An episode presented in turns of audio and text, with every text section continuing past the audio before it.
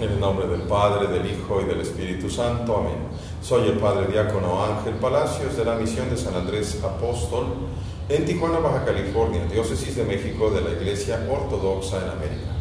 El Evangelio es para marzo 28 de 2019 según San Lucas. Yo he hecho los demonios con el dedo de Dios. Y estaba lanzando a un demonio mudo y sucedió que el demonio salió y habló el mudo, y el pueblo estaba asombrado. Pero alguno de los de ellos dijo, por Belcebú, el jefe de los demonios, él arroja los demonios. Y otros, queriendo ponerlo a prueba, le pedían un signo del cielo.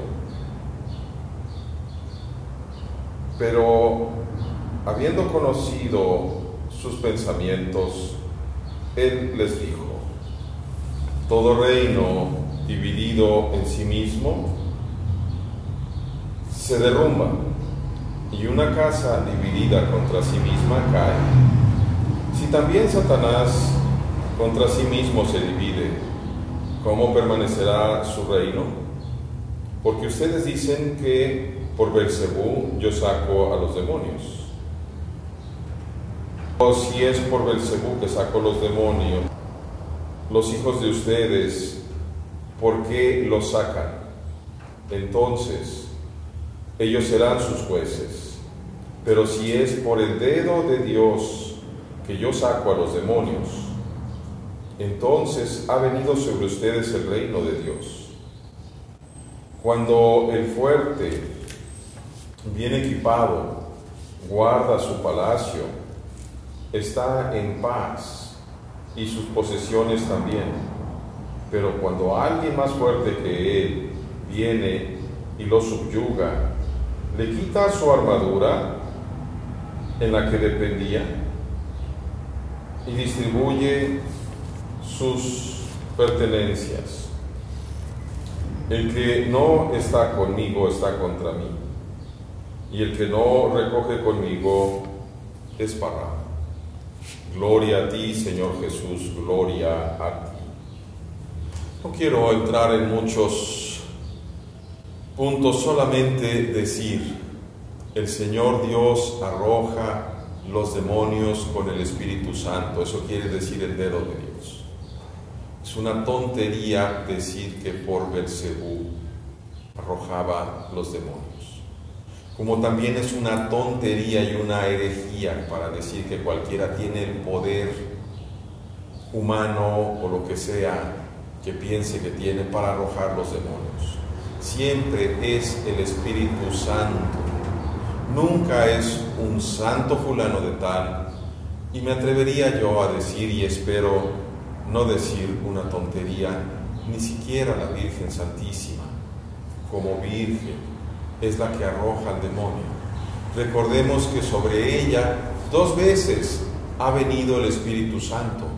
Primero, el ángel le dice, quiere que haritómene. Que haritómene quiere decir, ha sido hecha llena de gracia, te han llenado de favor.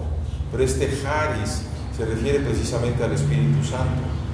Y después, cuando va a concebir a Jesús, que el que la saluda así es el arcángel Gabriel, le dice, el Espíritu Santo vendrá sobre ti. Cuando Jesús ordena a sus apóstoles, como los primeros obispos, en realidad podríamos, y no me quiero meter tampoco a esto, como primeros presbíteros, pero obispos, sopla sobre ellos, según una versión del Evangelio, y dice, reciban al Espíritu Santo ya les había dado poder para expulsar demonios. Siempre es Dios el que por su misericordia y a través de la tercera persona divina, no es un liquidito, es la agüita, no es un, no es un aceitito, es la tercera persona de la Santísima, Santísima Trinidad la que arroja los demonios. Pidamos pues a Dios que el Espíritu Santo ilumine, que purifique primero el ojo de nuestra alma, nuestro cuerpo entero, nuestro intelecto, nuestra memoria, para que podamos ser iluminados posteriormente. Y entrando en verdadera hambre de Dios mientras vamos en esta cuaresma, podamos contemplar la maravilla de los sucesos que recordamos cada vez, que volvemos a ser presente en cada divina liturgia, pero especialmente durante la llamada Semana Santa.